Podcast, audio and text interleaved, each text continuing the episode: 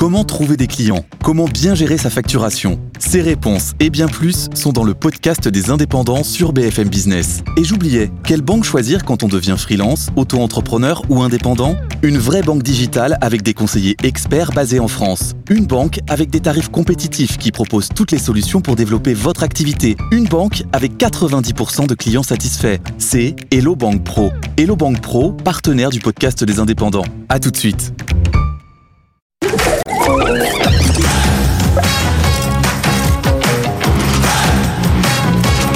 BFM Business, avec vous, les réponses à toutes vos questions dans l'entreprise. Sandra Gandoin. Et oui, on vous aide, vous êtes patron indépendant, euh, vous êtes salarié, vous êtes artisan ou commerçant et vous avez plein de questions sur votre business et sur la vie en entreprise. On est là pour ça. Dans cette émission, avec vous, avec Sofiane, il y a une adresse à connaître simplement, Sofiane. Avec vous à bfmbusiness.fr pour toutes vos réactions pendant l'émission et même après. Et tous nos experts sont là pour répondre à vos questions. Avec nous aujourd'hui, Salomon Parianti, directeur général d'Armatis Financial Services. On va parler d'expérience client. On va parler de comment booster son business notamment. Bonjour Salomon. Bonjour. Merci beaucoup d'être euh, avec nous. À vos côtés, Philippe Fourquet, secrétaire général du portail du rebond, président de l'association 60 000 rebonds. On va parler de comment on gère son business, comment la liquider aussi, comment liquider proprement son affaire pour repartir sur la suite par exemple. Ça peut être un acte de gestion, Exactement. effectivement, de Et ça fait partie- de liquider son entreprise. Ça fait partie de Bonjour, Rebond. Sandra. Exactement. Bonjour Philippe. À distance, Sandrine Evangelista, CEO de Leaders for a Good Planet, qui est avec nous pour parler management, leadership en entreprise. Merci Sandrine. Merci d'être avec nous. On est en train de faire les tests évidemment à distance. Et notre juriste du jour. Bonjour Nicolas Mancré. Bonjour, merci de m'accueillir. Avocat associé au cabinet Janté, toutes les questions juridiques qui se posent dans ces différentes situations, ce sera votre rôle aujourd'hui. Sofiane, on commence? Bah oui, Salomon, c'est votre première, non? Euh, oui, avec vous, oui. Allez, c'est parti Salomon. Puisque, puisque c'est votre première, on va commencer par vous. Ce sera votre bisutage. Première question. C'est bientôt la Saint-Valentin. Je suis fleuriste et je veux avoir un pic de commandes en ligne. Comment le gérer au mieux pendant cette période? Salomon Parianti. Alors, ça tombe bien. euh, un fleuriste, euh, Saint-Valentin, c'est un événement qu'on peut anticiper. Euh, A priori, comme, euh, chaque année, c'est la même date. Voilà, c'est ça. Donc, C'est une date fixe. Euh, pour un fleuriste, ça représente quand même à peu près 25% de son chiffre d'affaires annuel. Hein. C'est pas, c'est pas neutre. Euh, comment gérer le pic? Ben, euh, Comme je l'ai dit, en l'anticipant. Comme euh, en boutique, vous allez recruter, enfin, ce fleuriste va, recruter des, euh, euh, des intérimaires ou de la main-d'œuvre pour, pour l'aider. En ligne, c'est pareil. Ça veut dire qu'il faut l'anticiper, mettre un, bandeau avec des informations. Euh, on met aussi en place euh, euh, des cellules de débordement possibles. Ça veut dire que si les clients de ce fleuriste veulent appeler pour savoir où en est leur, leur commande, parce qu'on ne peut pas se louper sur la date, hein, ça doit être le 14 février précisément, donc c'est appeler la plateforme, suivre en ligne aussi, donc on met en place ce qu'on appelle des API. Ce sont des connecteurs avec notamment le CRM du transporteur pour savoir effectivement à quel moment, à chaque étape, son colis euh, est préparé, va être livré et est livré. Mm. Donc déjà, ça désengorge aussi euh, ce pic de, de sollicitations. Et après, c'est vérifier la robustesse de, de son système d'information pour être sûr, c'est pas la période, hein, euh, que ce soit la Toussaint, la Saint-Valentin ou la fête des mères, c'est surtout pas le, le moment où le fleuriste doit, doit avoir un, un souci technique. J'allais dire, c'est vrai que c'est bien de poser la question sur la Saint-Valentin, mais c'est demain, hein, on va quasiment le Ouais. dire. C'est quand même des situations qu'il faut particulièrement anticiper, peut-être pour la, la fête des mères aussi, euh, c'est-à-dire dans le recrutement, dans les contrats, dans la façon dont on, dont on communique aussi euh, sur, sur ces événements finalement. Complètement, c'est c'est hyper important. Euh, comme je l'ai dit, on a la chance de pouvoir anticiper ces dates clés euh, de ce métier. Oui. vous- Nicolas, vous vouliez réagir? Il y a des choses juridiquement à un petit peu anticiper sur, sur ces affaires-là? Alors, ce qu'il faut anticiper, c'est qu'il va y avoir un surcroît de travail Ah oui. le jour de la Saint-Valentin, dans les jours Ah qui oui. précèdent. Donc, il faudrait que la durée du travail soit respectée ou s'il y a des heures supplémentaires, évidemment, les rémunérer. Là encore, même idée, ça s'anticipe et ça, se traite. s'anticipe, exactement. Sofiane, la Ah oui, suite. Et on notera que vous le disiez, c'est le 14, donc ne, ne débordez pas. On ne peut pas faire ça. C'est pas comme les semaine. vœux, hein, Voilà. ça dure pas un Ça mois, ne c'est fonctionne pas. c'est une journée. Si vous risquez d'avoir des problèmes à la maison si vous, vous arrivez avec un bouquet le 15. Question Une suivante. question pour Philippe Fourquet. Cela fait trois mois que j'ai dû déposer le bilan de ma société. Je ne sais pas comment rebondir. J'ai laissé toutes mes économies dans ce projet qui n'a pas abouti. Alors, très clairement, on, on l'a déjà dit euh, à cette antenne, ne pas rester seul. Hein, donc ça, c'est le premier conseil qu'on peut, qu'on peut lui faire. Il existe hein, des associations qui accompagnent les dirigeants dans cette situation pour les aider à rebondir. Vous pouvez passer par le portail du rebond, hein, dont, que je connais bien, mais mm. qui vous orientera vers la bonne association pour vous aider, et notamment 60 000 rebonds.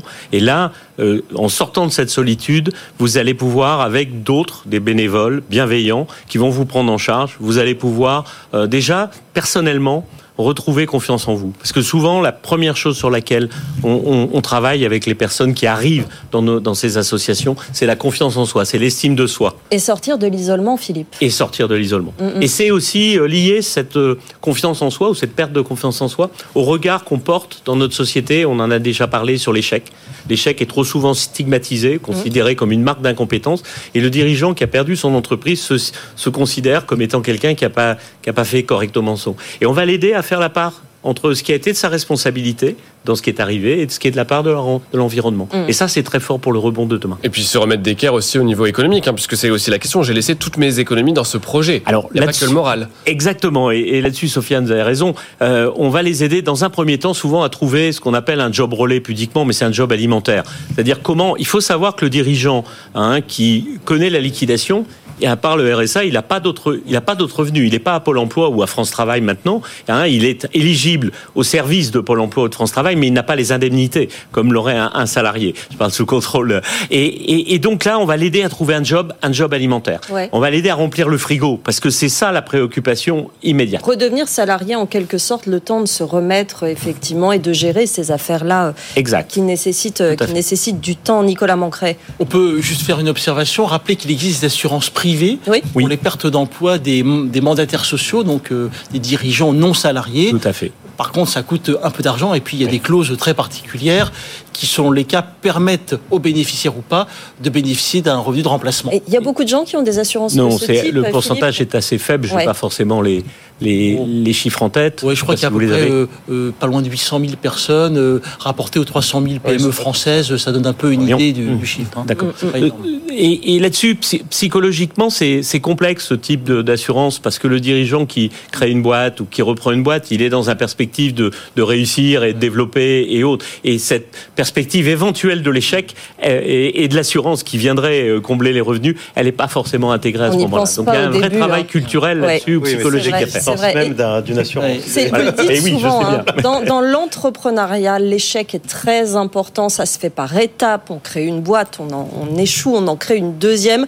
C'est pas, euh, on, on, ne s'arrête pas à cet échec-là. Hein. Il y a une vie après. C'est ça. Hein, et, et quand on regarde, si on peut faire un arrêt image, hein, on a eu les deux années de Covid où le nombre de défaillances d'entreprises a fortement diminué parce qu'il y avait des aides de l'État et le quoi qu'il en coûte a permis à ces entreprises de passer le cap et il n'y a pas de débat là-dessus. Mais on est revenu maintenant en 2023 à 57 000 euh, défaillances d'entreprises. On est au-dessus de ce qu'on avait en 2019. Donc ça montre que le cycle de création, un million de créations, mais aussi de, liquidation ou de disparition d'entreprises, est un cycle économique normal. Mhm. Hein, c'est dur à dire comme ça parce que derrière, on a bien conscience que ce sont des situations individuelles extrêmement dures à vivre. Mais c'est vrai que ce, cycle est, est, le cycle de la vie des entreprises. Voilà, et ça vous n'irez pas contre, mais par contre, vous pouvez vous faire accompagner.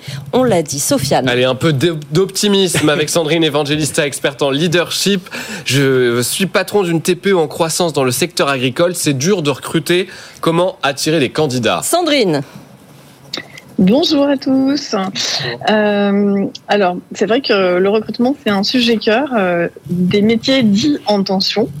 Euh, en l'occurrence, là, dans, le métier agricole, mais je pense aussi à la restauration, à la, au métier de la technologie comme la cybersécurité. les conseils que je donnerais, c'est de bien définir quel est le projet qu'on veut pour... Ah, on a perdu, on a perdu Sandrine. Oui, voilà. On, est-ce que vous nous entendez, Sandrine? Oui, je vous entends. Allez-y, allez-y. Au moment où vous allez nous donner vos conseils, c'est quand même. On le veut ce conseil. Allez-y, Sandrine. Euh, donc, c'est de bien définir le projet d'entreprise, c'est-à-dire le pourquoi et le qu'est-ce que je propose.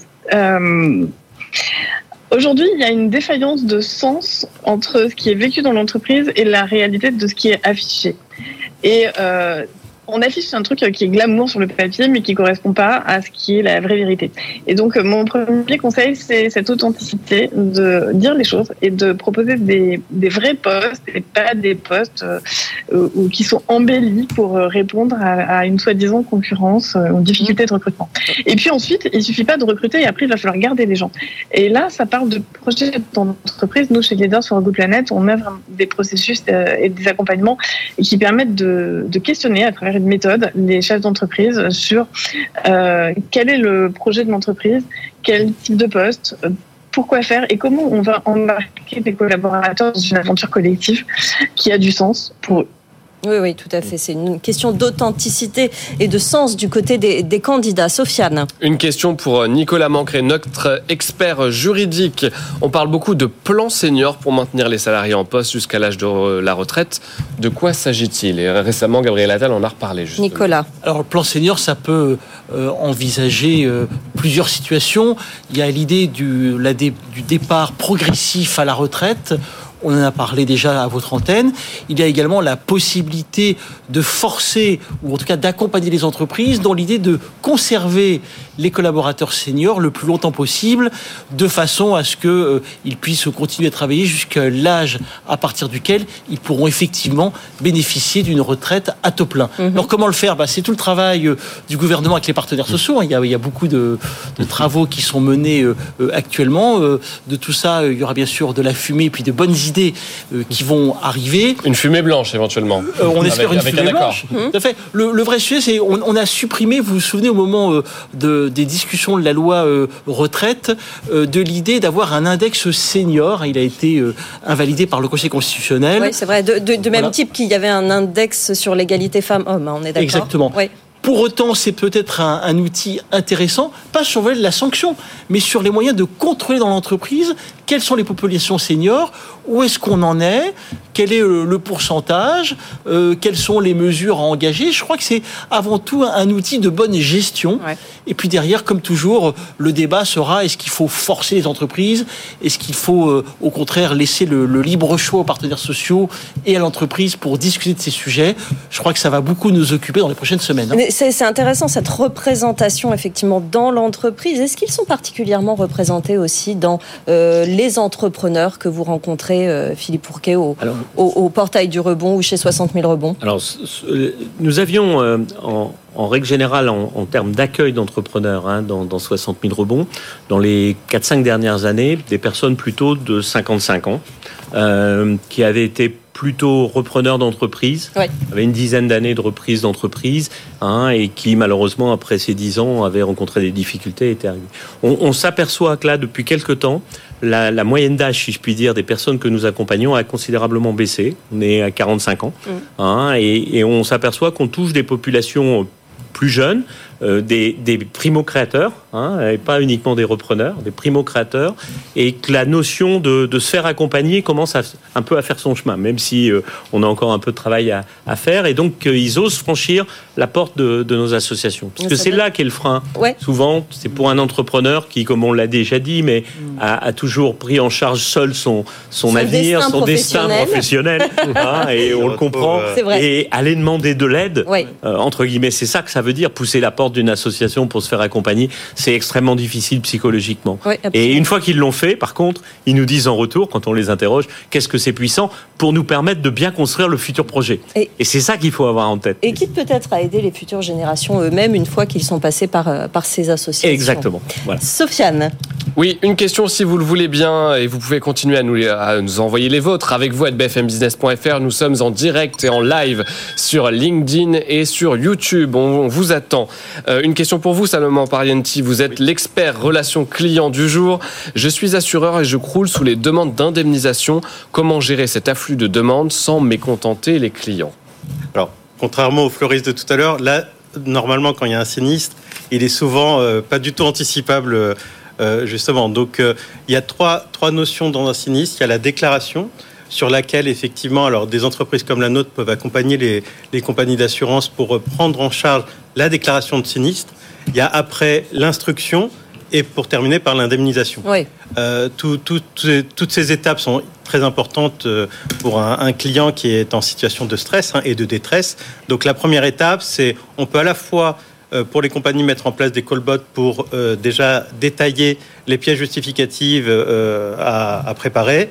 Alors quand ils n'en ont pas, donc on passe par euh, euh, l'humain et là la déclaration peut être prise en charge. Alors normalement on a cinq jours pour le faire sur les catastrophes qu'il y a eu récemment dans le Nord notamment. Oui, parce que ça se Euh, multiplie, se hein, on- ces, on ces élargit à 30 situations. jours. On élargit à 30 jours. Ouais, très Oui, souvent. mais on, on va, vous savez ce qu'on va vous dire. hein, J'anticipe déjà les réactions qu'on va avoir. On a du mal quand même à avoir euh, de une forme d'empathie quand même pour cet assureur qui qui, euh, qui croule sous les demandes d'indemnisation. On parle quand même de gens qui ont eu les pieds sous l'eau et pour qui c'est pas facile et à qui on met beaucoup de règles et de normes pour déclarer un sinistre. Pour autant, il y a quand même des, des, des, des, formations immersives qui sont, qui sont réalisées même avec les agents, euh, les, les assureurs, et qui permettent effectivement à la fois de réagir vis-à-vis de situations de, stress et surtout travailler tout, tout ce qui est empathie et euh, surtout ne pas euh, imposer euh, des, euh, des règles, même si c'est très légal et euh, j'allais dire la, la déclaration doit, doit suivre euh, un, un ordre précis. En revanche, effectivement, il y a le côté empathie, accompagnement Oui, bien sûr. nécessaire dans ce Il cas. faut l'avoir. Mais l'assureur est un entrepreneur comme les autres. Il doit être traité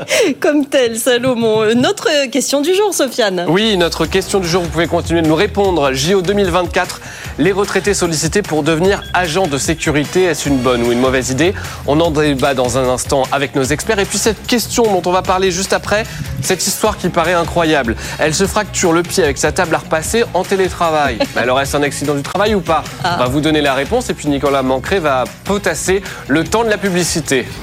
À tout de suite.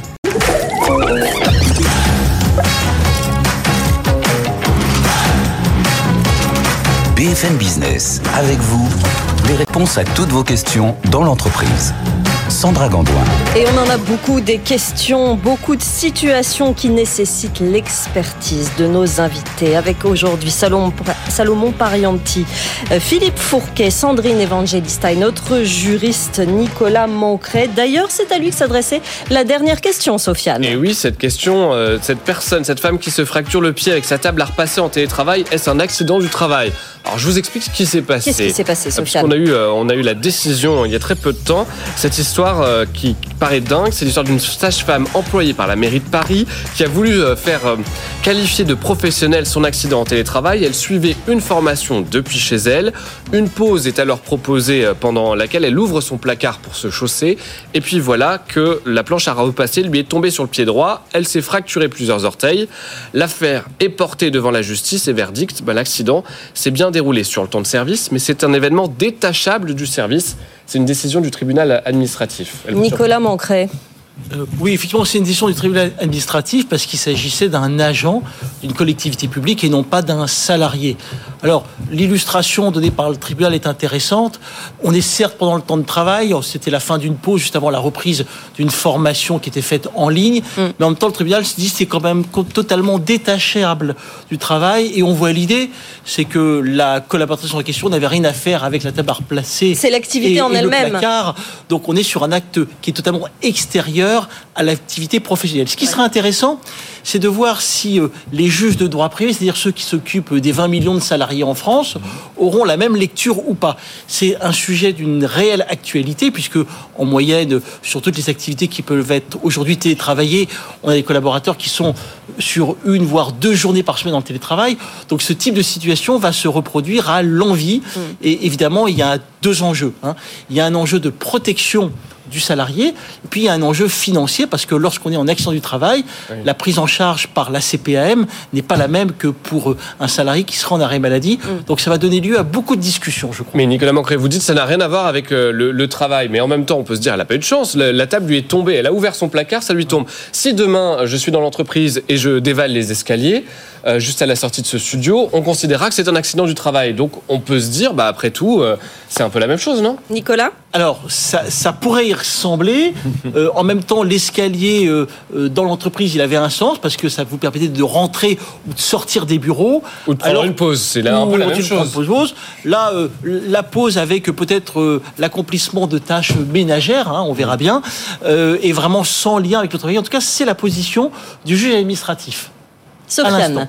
Une question pour vous, Philippe Fourquet. On revient à nos questions. C'est euh, Frédérica qui nous demande. Je suis traiteur italien, pas de décollement de mon chiffre d'affaires. Je souhaite liquider et me reconvertir dans mon ancien métier en tant que salarié, commercial hôtellerie de luxe. Mmh. Qui peut m'aider pour fermer mon entreprise? C'est intéressant ah. de, de, vouloir. Là, ça y est, elle a pris sa décision. Elle veut fermer son entreprise. Et ça, c'est une bonne, très bonne question parce que cette fermeture, elle peut aussi se faire de façon amiable. On peut faire ici une liquidation amiable. On pense souvent au dépôt de bilan, à la liquidation judiciaire, à aller euh, devant le tribunal pour déposer le bilan de l'entreprise, parce que l'entreprise. Mais parfois, on peut être dans une situation comme celle-là, où peut-être il y a possibilité de fermer de façon amiable l'entreprise. Mmh. Hein Mais en tout état de cause, même que ce soit fermeture amiable ou fermeture judiciaire, pour être accompagné, on peut être accompagné par exemple par une association comme Second Souffle. Hein. Dimitri Pivot, qui était sur votre plateau, nous expliquait que de dans de nombreux cas, et notamment pour aller au tribunal de commerce, les entrepreneurs ont besoin d'être accompagnés,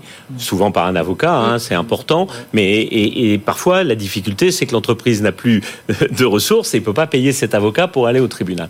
Donc le fait d'avoir une association bénévole qui est rompue à ce qu'est euh, le fait de passer au tribunal où il y a des juges en noir, ou, mm. euh, pour un entrepreneur, c'est un environnement complètement nouveau. C'est très important. Donc Second Souffle ou des associations comme Second Souffle peut, peut le faire. Et après, pour le rebond, eh bien effectivement, partons avec quelqu'un pour vous accompagner sur, sur le rebond. Nicolas?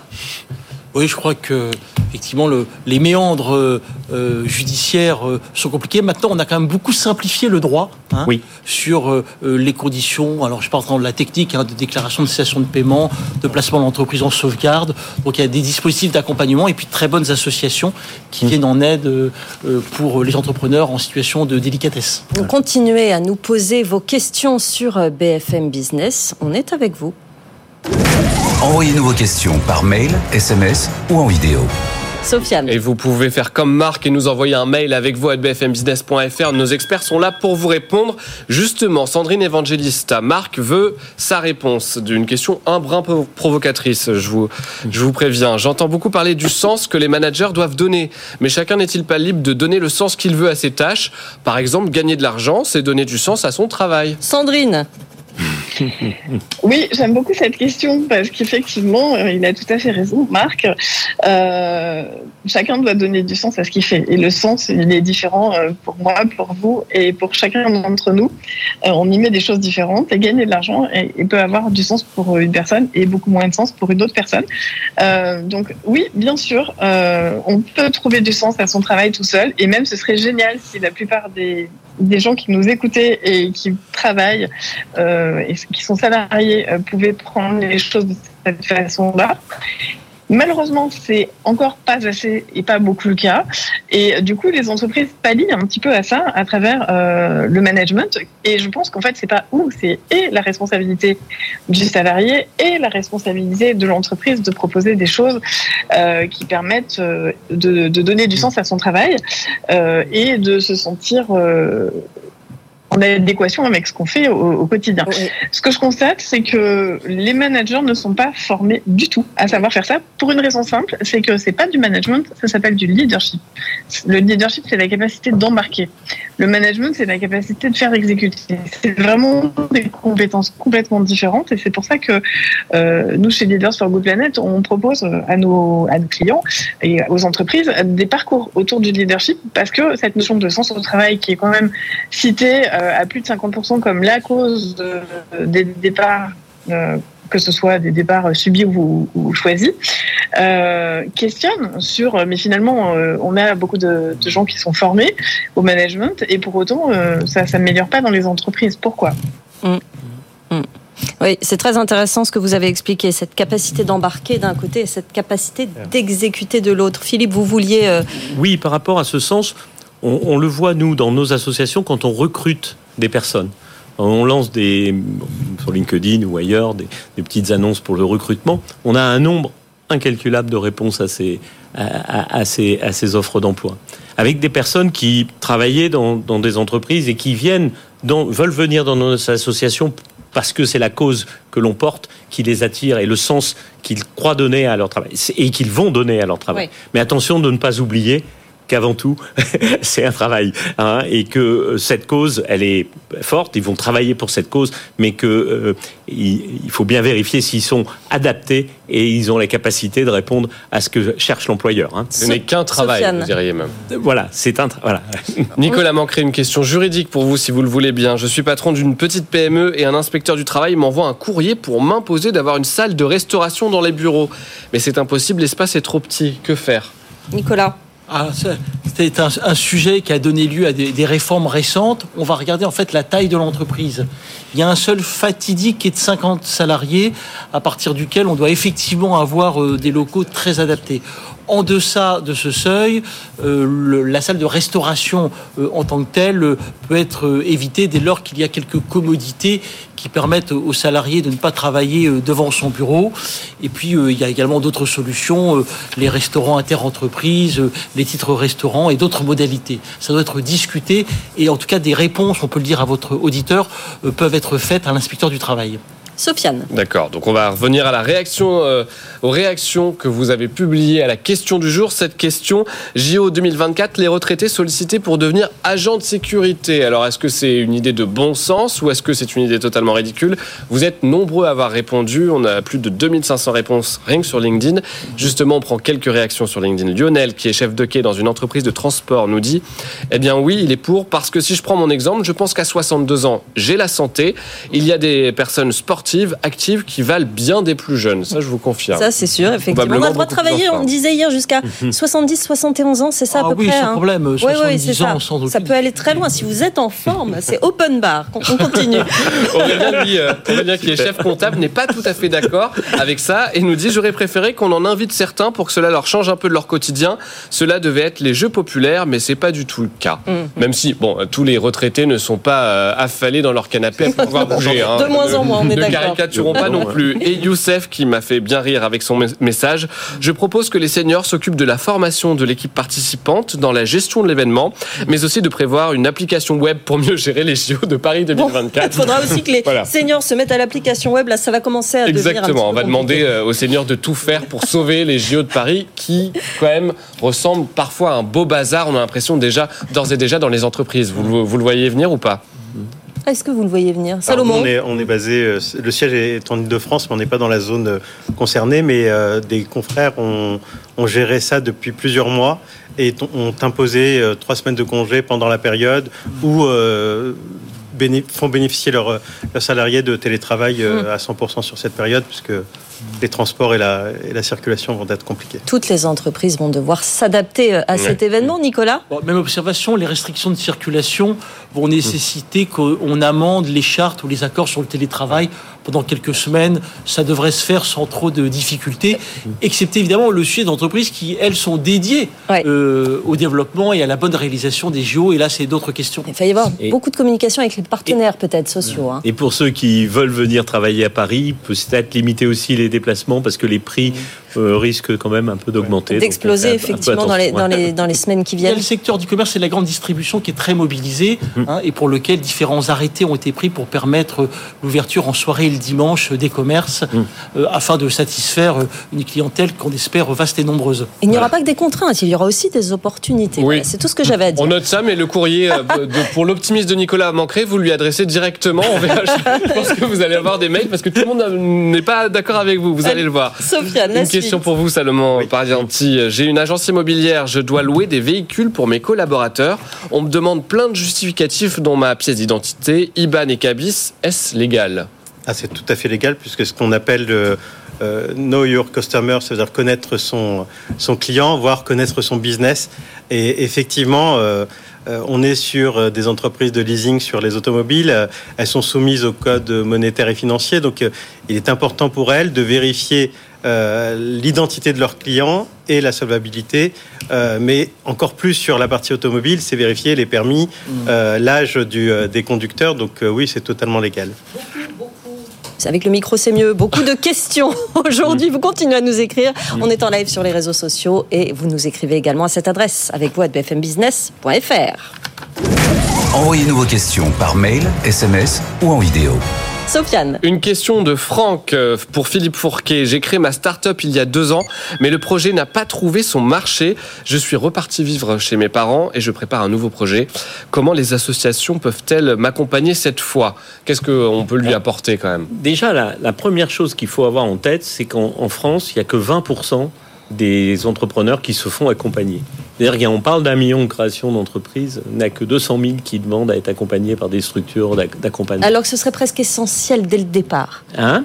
Pardon Ce serait essentiel dès Ah, le ce serait départ. essentiel ce dès le départ. réflexe. On sait, on sait euh, qu'une entreprise non accompagnée, à 3 ans, elle a une chance sur deux de, de, de pas survivre. C'est un très bon chiffre. ça, Donc attention. euh, attention, attention à ces chiffres. Hein. Donc ce qu'on peut lui conseiller, effectivement, il a eu une première expérience, il l'a développé tout, tout seul, c'est de trouver un réseau. Il y a des réseaux, euh, Initiative France, Réseau Entreprendre, des des- d'autres réseaux d'entrepreneurs qui peuvent l'aider à bien structurer et bien réfléchir sur son projet.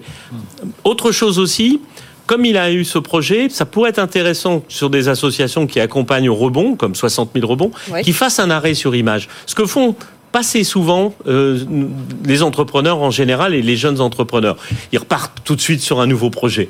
L'arrêt sur image, il a pour effet de dire mais qu'est-ce qui a pas bien fonctionné dans mon projet ancien et en quoi je dois modifier la façon de construire mon nouveau projet. On et comprend, pardon essentiel. Philippe, que c'est évidemment essentiel de prendre Mmh. un temps pour analyser ce qui n'a pas marché. Mais là, dans cette situation, on a quand même quelqu'un qui revient vivre chez ses parents. On sait que c'est une situation pas toujours simple. Euh, Est-ce qu'on a le temps pour tout ça? Pas forcément, et je l'entends. Hein, et, et je pense que là, dans ce cas-là, pour lui, travaillons avec un réseau euh, de création ou d'aide à la création d'entreprise, travaillons avec ces réseaux-là, et voyons avec ces réseaux-là qui vont aussi lui poser des questions sur son ancien projet. Donc il aura quand même ce, ce retour, plutôt qu'avec une association de rebond qui risque de prendre un peu de temps avant que avant qu'il rebondisse. Mais attention, trop souvent, et je, je comprends la question, hein, Sofiane, mais trop souvent, on veut aller trop vite. Justement, peut-être par intérêt économique. Et par intérêt économique. Et, et, et malheureusement, euh, c'est recon- reconstruire ou repartir sur un projet qui risque d'être défaillant. Voilà. Mais on va quand même continuer, nous, à aller très vite, puisqu'il nous reste Voilà. une douzaine de minutes avant la fin de cette émission. Et donc, on va voir Sandrine Evangelista, notre experte en leadership, avec cette question. Quels conseils pouvez-vous me donner pour gérer une équipe efficacement quand on commence à manager? Oui, je vais répondre à cette question, mais avant, je vais revenir, je vais rebondir, c'est le cas de le dire, euh, sur ce que disait Philippe, sur la question d'avant. Euh, il y a deux sujets dans l'entrepreneuriat et dans le rebond. Il y a un sujet de business plan. Et ça, ça peut être accompagné rapidement via des associations, via la BPI, via des réseaux d'entrepreneuriat, etc. Et il y a la posture de l'entrepreneur. Mm. Et alors là, messieurs, je suis désolée de vous le dire, moi, dans, donc ça fait 16 ans hein, chez Leaders for a Good Planet qu'on accompagne ce genre euh, d'entreprise, des startups, etc. On a 90% de femmes qui se font accompagner versus 10% d'hommes. Et je constate, je vais faire polémique volontairement, je vais provoquer volontairement que les hommes ont besoin d'arriver au pied du mur pour se rendre compte qu'il y a un mur, avec beaucoup d'ego au départ, alors que les femmes, bizarrement, euh, ont beaucoup moins confiance en elles, donc se font beaucoup plus accompagner, donc ont des bien meilleurs résultats sur le long terme. Euh, Ça veut dire que ça a quelques avantages, au moins. On est au bon, hein, Donc, au ça a moins. quelques avantages. Et c'est quand même très, très, euh, c'est très marqué euh, sur le plan, c'est très genré en fait. C'est-à-dire que les hommes vont demander de l'aide quand ils ont des problèmes, alors que les femmes anticipent qu'elles vont avoir des problèmes. Bah voilà, alors là, on leur Donc, dit bravo sur cette situation-là. Voilà, et c'est peut-être intéressant, messieurs, d'apprendre de, ça et de vous dire qu'une entreprise, euh, c'est pas simplement des chiffres et un business plan, mais aussi une posture, et que la posture, c'est vous qui l'incarnez, et que donc, euh, si vous avez envie de vous remettre en question, ben, ça commence au début et pas quand vous avez des problèmes. Bon, très et bien. du coup, ben, ça vous évite d'avoir des temps morts, euh, justement, euh, sur le plan du business. Donc ça, c'est la première question. Euh, la seconde, sur le leadership, quand on, quand on est primo-manager, qu'on démarre, ben, toujours la même chose, se faire accompagner. Moi, je suis stupéfaite de voir qu'on a moins de 40% des primo-managers qui sont accompagnés. Mm. Quand je dis qu'ils sont accompagnés, c'est qu'ils passent deux jours en formation. Je considère pas, compte tenu de la complexité qu'est le métier de manager, parce que c'est un métier à part entière, je trouve ça absolument dingue euh, que ça soit si peu, parce que derrière, c'est pas simplement euh, euh, des choses techniques, c'est faire avec des humains, faire ensemble, faire ensemble pour que ça, qu'on obtienne des résultats. Et donc, euh, je, je, je pense que d'une part, les entreprises ont à améliorer largement ça, mais d'autre part, euh, et, et, et pour prendre la défense des entreprises, beaucoup, beaucoup de primo-managers disent qu'ils n'ont pas le temps. D'accord? Mm, mm. Quand on propose de la formation en France, parce qu'à l'étranger, c'est quand même ultra différent pour avoir travaillé beaucoup à l'international. euh, on est, par exemple, sur, dans des pays anglo-saxons, il y a une grosse appétence pour l'apprentissage continu et pour se remettre en question, le coaching, toutes ces formes d'apprentissage qui sont euh, très nouvelles en France alors qu'elles ont déjà 20 ans dans d'autres pays. Euh, et alors en France, on a cette, euh, ce truc de non, mais c'est pas de l'opérationnel tout de suite, donc j'ai pas le temps. Euh, Genre, j'ai pas une rentabilité immédiate, donc j'ai pas le temps. Ouais, Mais en réalité, c'est un faux sujet parce que vous allez perdre tellement de temps euh, en faisant ça que, euh, que si vous aviez été formé un minimum pour démarrer et euh, avec des processus de formation-action, ce que moi j'appelle le coaching et le micro-learning. Donc le coaching, c'est la posture et le micro-learning, c'est des exercices entre chaque séance de coaching pour pouvoir mettre en application quelque chose, pas juste pour comprendre. Là aussi, c'est un truc très franco-français. On comprend tout, mais on ne sait pas faire. À l'entreprise, Euh, à l'entreprise donc de le proposer, si je comprends, aux salariés aussi de le Mm. demander quand De on vous confie de le demander maison et de l'accepter. Et, et voilà, quand on vous confie une mission, de demander à être formé aussi sur, euh, sur ces aspects-là. Euh, Sofiane Oui, on va admettre maintenant qu'il y a une bonne ambiance dans l'équipe et qu'elle est bien managée. Pour la question suivante, c'est un préalable. Nicolas manquerait cette question. Quelles sont les règles pour célébrer un anniversaire au bureau Alors, les règles pour célébrer l'anniversaire, c'est bien sûr l'imagination. Essayer de le faire, si possible, pendant le temps de travail, parce que forcer les collaborateurs à rester après l'horaire en vigueur, c'est pas toujours très sympathique. Et puis, il y a, il y a la question de l'alcool, évidemment. Oui, mais vous, avant ça, vous avez quand même fâché euh, nos dirigeants quand vous dites ça. Sur le temps de travail, sur le lieu de travail, on va vous dire, bah, il est bien gentil, Nicolas Mancré, mais il nous dit de célébrer ça pendant le temps de travail, là. Oui, mais je veux rejoindre la précédente question. Si ça crée du leadership euh, derrière et une bonne ambiance, peut-être que la productivité derrière sera meilleure. Ça crée une bonne ambiance. Ça peut, ça peut être effectivement une, Et sur la question de l'alcool une condition. Alors la question de l'alcool, il y, a- y y deux règles. Euh, la première, il y a un vieux texte dans le Code du travail qui nous explique que le cidre, euh, le jus de pomme euh, amélioré euh, et la bière sont possibles sur le lieu de travail. Le jus de pomme amélioré. Oui, pourquoi pas D'accord. Alors, après, euh, en fait, l'employeur, et là c'est malheureusement un peu plus sérieux, euh, a deux obligations. La première, on sait tous que pendant les pots, les anniversaires, il y a euh, des bouteilles de vin ou de champagne qui peuvent circuler. C'est une tolérance qui est admise. En revanche, l'employeur a une vraie obligation, c'est de veiller à ce que aucun collaborateur ne sorte de l'entreprise en état d'ébriété et soit amené à prendre son véhicule. Oui. Ça, c'est très important. Et malheureusement, il y a eu des illustrations qui se sont terminées devant le juge avec des, des situations euh, personnelles épouvantables de collaborateurs qui ont eu un accident, parfois très grave. Et la responsabilité de l'entreprise a été recherchée parce que sciemment, on constatait que le salarié n'était pas en état de reprendre son véhicule de fonction. Et malgré tout, il est parti, il a eu un accident. On est dans l'obligation de sécurité basiquement. Exactement. Ouais, Voilà. ouais. Donc il faut veiller à ça. C'est pas toujours très facile de dire à un collaborateur non non, euh, tu laisses ta voiture au garage, on va te payer euh, un taxi, euh, on va se cotiser ou tu vas prendre le bus, mais il n'est pas envisageable de te laisser repartir comme ça. Oui, peut-être une réaction, Sandrine Evangelista. Les, les anniversaires au bureau, vous êtes pour aussi, ça crée du lien, comme le disait Nicolas Mancré? Et oui, ben, on a bien vu, notamment euh, pendant la période Covid, à quel point la relation sociale était vitale. C'est-à-dire que derrière le je perds du temps à discuter de sujets divers et variés qui n'ont rien à voir avec euh, mon travail, oui, mais je crée aussi de la confiance entre individus. Et à la fin, c'est pas des processus ou des entreprises qui font le travail, c'est des gens qui incarnent ça au quotidien. Ouais. Donc le jour où vous avez un problème avec euh, votre collègue truc et que votre collègue truc vous le connaissez bien, ça va pas se passer du tout de la même manière que si vous avez le même problème avec ce collègue et que vous ne l'avez jamais vu avant et que vous avez aucun lien humain avec lui. Hum, Oui, bien sûr. Nicolas, vous vouliez rajouter quelque chose? Non, je crois que on est euh, tout à fait euh, en ligne sur le sujet.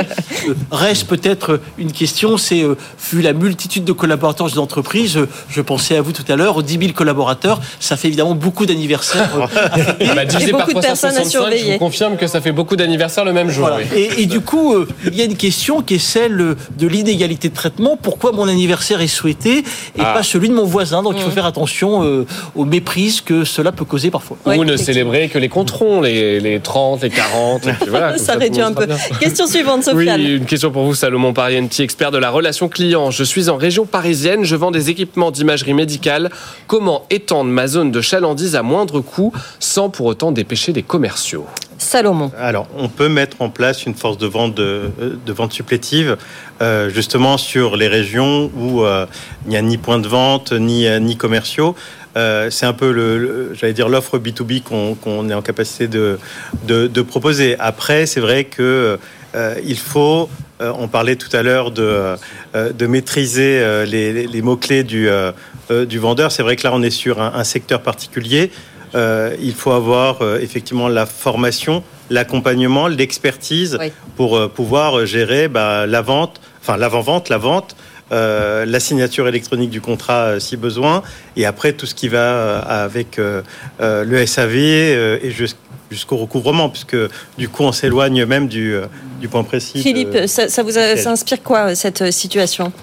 Euh, bah, pre- première chose, effectivement, euh, l'importance de, de bien comprendre le langage de l'entreprise. Mm. En fait, hein. c'est souvent ça la, la difficulté quand on fait appel à une prestation extérieure, c'est que cette prestation intérieure, elle doit euh, s'imprégner de l'ADN de l'entreprise. Hein, pour pouvoir, et notamment dans des parties commerciales, hein, Ouais, mais ouais. je pourrais C'est pour ça qu'on a, on a des ambassadeurs en réalité. Voilà. Ouais. Et c'est vrai que l'IA générative, enfin l'intelligence artificielle Mm. générative est venue complètement euh, euh, augmenter notre agent, entre guillemets, puisque les bases de co, on, on est sur euh, un domaine médical très précis. Donc ça. on peut aller très loin, même avec de la, la visio, même avec euh, une assistance plus, euh, plus fine. Et euh, nos, nos métiers ont évolué. Oui, c'est et ça. dire, euh, Voilà. nous, on a souvent du mal à dire attention, vous êtes salarié Armatis, puisqu'ils sont complètement imprégnés justement par euh, par la vie de l'entreprise, Ouais. l'ADN de l'entreprise. de l'entreprise partenaire. On va répondre à notre question du jour, Sofiane. Eh bien oui, c'était celle-ci, euh, les Jeux Olympiques 2024, avec euh, les retraités sollicités pour devenir des agents de sécurité. Est-ce une bonne ou une mauvaise idée? Bon bah là c'est à peu près unanime. hein. C'est une mauvaise idée pour la très grande majorité d'entre vous. Selon les réseaux sociaux, sur euh, Insta on est à deux tiers et jusqu'à trois quarts sur LinkedIn et sur X. Euh, bonne idée seulement à 24, 27 et 33 Vous êtes donc assez critique mais assez drôle dans vos, dans vos commentaires. On vous remercie pour votre humour d'ailleurs. La question de demain, Sofiane. La question de demain, une enquête a été menée sur vos aspirations pour rejoindre une société. On vous pose donc la question, et vous, quel est votre critère numéro un pour choisir votre entreprise? Est-ce la rémunération, l'ambiance au travail, les conditions de travail et ou la réponse D? Il n'y a pas de quatrième choix. Vous avez le choix entre ces trois réponses.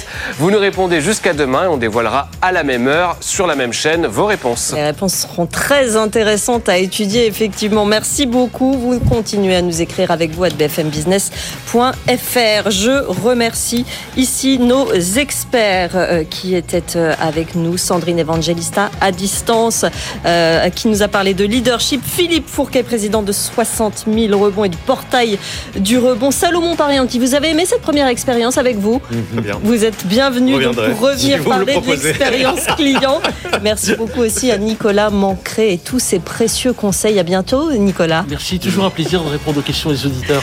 Et, et continuez à nous poser vos questions, effectivement, et à réagir. Nous, on sera là demain à nouveau, Sofiane. Bah, demain à midi, d'ici là, la boîte aux lettres de BFM Business avec vous, euh, arroba, arroba, oh là là, on est retourné dans les années 80, avec vous, alt bfmbusiness.fr, Et, euh, reste ouverte on lit tous vos messages pendant l'après-midi, on va aller être au au bureau et on va tout Exactement. ouvrir. Tout, tout le temps, tout le temps, on répond. On est avec vous. Très bonne journée sur BFM Business. Avec vous sur BFM Business.